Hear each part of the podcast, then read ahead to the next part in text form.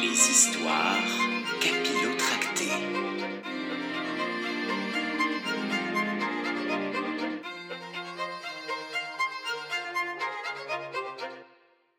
Pendant ce temps, au 70e étage de la tour d'ivoire noire, toute une ribambelle de trolls et farfadets dans leurs vêtements de fête entre dans la chambre prison d'Inès en chantant portant un énorme gâteau, suivi de près par Poukmambo, qui s'est fait beau, lui aussi fraîchement manucuré, bien coiffé et rasé de frais. Bon anniversaire à notre prisonnière, aujourd'hui 18 ans. Ce n'est plus une enfant, Elle veut prendre son envol, mais derrière les barreaux, c'est vraiment pas de bol d'avoir croisé Poukmambo. Mais l'expression de joie intense du sorcier se transforme en un bel élan de colère noire lorsqu'il s'aperçoit que non seulement ce stupide âne est sorti de sa cage, que cet idiot de chevalier et cet abruti de dragon ont disparu, et que, ah ben, que la cage elle-même a disparu par-dessus le marché. Superlipopette, qu'est-ce que... Eh, regardez en bas L'interrompt Pedro en jetant un coup d'œil par la fenêtre. Eh, princesse, vous vouliez aller fêter votre anniv chez tonton, mais finalement, je crois que c'est tonton qui a fait le déplacement pour l'occasion. Mais qu'est-ce que raconte cet horrible animal? hurle Poukmambo en se ruant sur la fenêtre. Là, en effet, Boulgour II de Rapière en personne le fixe de ses yeux myopes. Autant dire qu'il ne le voit pas, Elliot, hein, puisqu'il est euh, 70 étages en dessous. Mais Amaury, qui lui a 10 sur 10 à chaque œil, euh, bah, il aurait pu être pilote d'avion d'ailleurs à notre époque, mais bon, euh, piloter un dragon c'est déjà pas mal, tu me diras. Bref, notre héros, disais-je, euh, voit donc le sorcier sans problème et, et prévient le roi Bigleux. Majesté, c'est lui, c'est le ravisseur de la princesse. c'est toi L'infâme sorcier qui a kidnappé ma nièce bien-aimée Descends donc me parler seul à seul si t'es un homme. propose le roi. Euh, seul à seul avec tous tes soldats et chevaliers prêts à m'embrocher. Ironise le sorcier. C'est toi qui vas monter, ce sera plus fair-play. Très bien J'ai pas peur de toi, charlatan Mais c'est- trop dangereux, Majesté, et vous ne pouvez pas y aller seul, dit Amaury, retrouvant un peu de sa peur d'autrefois. Puis, se, se ressaisissant, je vous accompagne. Montez sur Igmar et allons-y à dos de dragon. L'idée de chevaucher un dragon me répugne au plus haut point. Mais d'accord, Amaury, ce sera effectivement plus simple et plus rapide. Et le roi s'envole donc avec notre héros vers le 70e étage de la tour. Il a au préalable ordonné à ses hommes d'attaquer s'ils ne réapparaissaient pas d'ici un petit quart d'heure. Arrivé dans la chambre, Inès ah, pleure de joie et saute au cou de son oncle. Oh, oncle Boulgour, oh, je suis si heureuse de te voir. Tu m'as amené un petit cadeau pour mon anniversaire? Moi aussi, je suis content, ma chère enfant. Ah, Tu as réussi, Amaury. Tu nous as sauvés. Dit à son tour Sarah qui, qui embrasse l'homme qu'elle aime. Berk. Tu n'aimes pas l'amour? Non, je déteste ça. Qu'est-ce que tu préfères plutôt que l'amour? Les Lego. Oh Oh, quel charmant tableau de famille. Hmm. se réjouit Poukmambo. Plus la peine de faire le malin, Poukmambo. Votre plan machiavélique tombe à l'eau. C'est terminé, crie Amaury, triomphant. Puis, le roi s'avance vers le sorcier, l'air menaçant, la main posée sur le pommeau de son épée accrochée à sa ceinture. Espèce d'immonde vipère arrogante. Dit le roi de sa voix grave et autoritaire. Vieille raclure de monarque.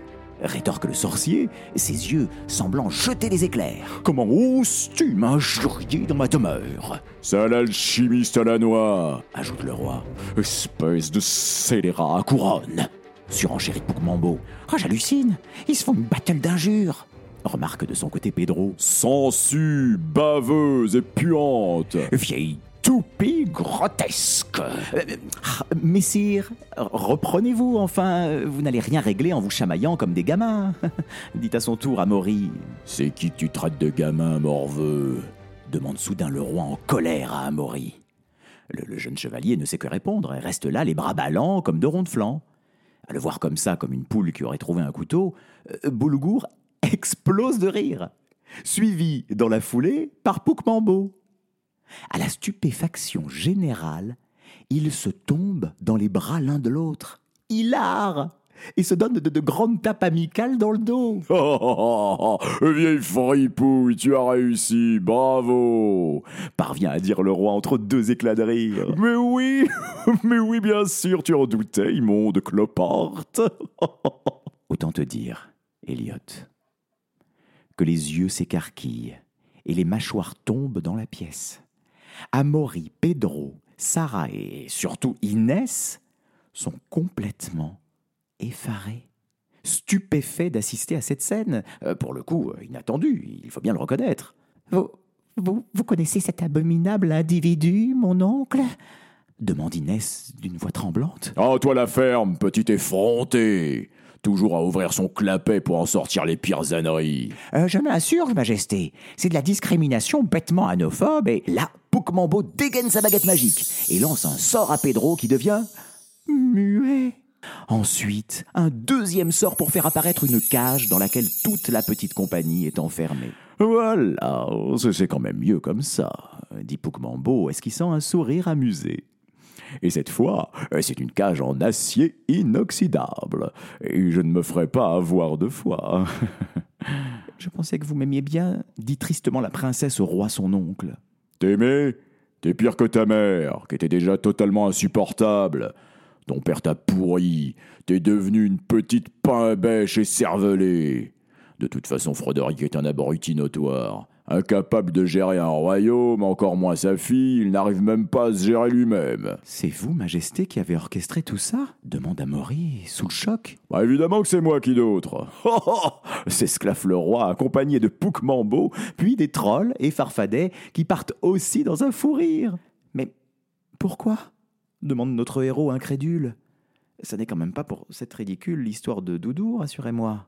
Mot Doudou, les larmes montent instantanément aux yeux du souverain, qui affiche un air d'une infinie mélancolie. Son ami Poukmambo lui passe un bras réconfortant autour de l'épaule. Comment peux-tu être assez cruel pour déterrer de la sorte des souvenirs si douloureux? Demande très sérieusement le sorcier à Amaury. Boulgour s'effondre en larmes. Il a dit à tout le monde que c'était moi le méchant. Moi qui avais volé son doudou alors que c'est lui qui m'avait volé mon doudou vachant parce qu'il était jaloux.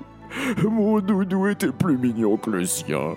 Et il voulait rien pour lui. Le voulait pour lui, pour lui, pour lui. Ce sale égoïste.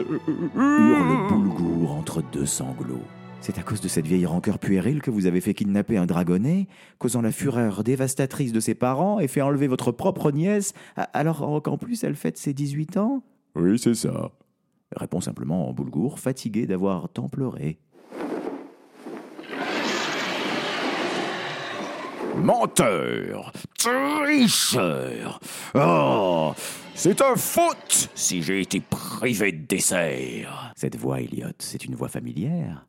Qui cela peut-il bien être? C'est Frodoric. Oui, c'est Frodoric Oh, Il est apparu comme par enchantement à la fenêtre sur le dos de la maman dragon, qui exulte de joie en voyant son petit chérubin. Igmar, mon chéri, tu n'as rien. Non, maman, ça va. En plus, j'ai des nouveaux copains. Amaury, Pedro, Sarah et, et même Inès, qui n'est pas si méchante au fond, j'en suis sûre. Oh, Merci, Igmar. Je suis désolé d'avoir demandé à Amaury de te tuer. Tu es un bon dragon, toi, différent des autres. Racisme primaire, typique de la noblesse. dit Sarah qui semble encore en vouloir à sa maîtresse. Profitant de ces émouvantes retrouvailles, Poukmambo brandit sa baguette pour jeter un sort à Frodoric et la maman dragon.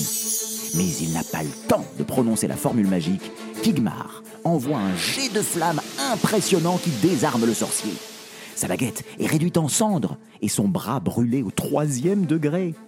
Il va falloir euh, sortir la biafine et pas qu'un tube, Elliot, non? En plus, Igmar a brûlé par la même occasion la serrure de la cage où ils sont tous enfermés. Et donc, bah, bah qu'est-ce qui se passe? Bah, ils sortent. Ils sont libres, oui, ils peuvent sortir.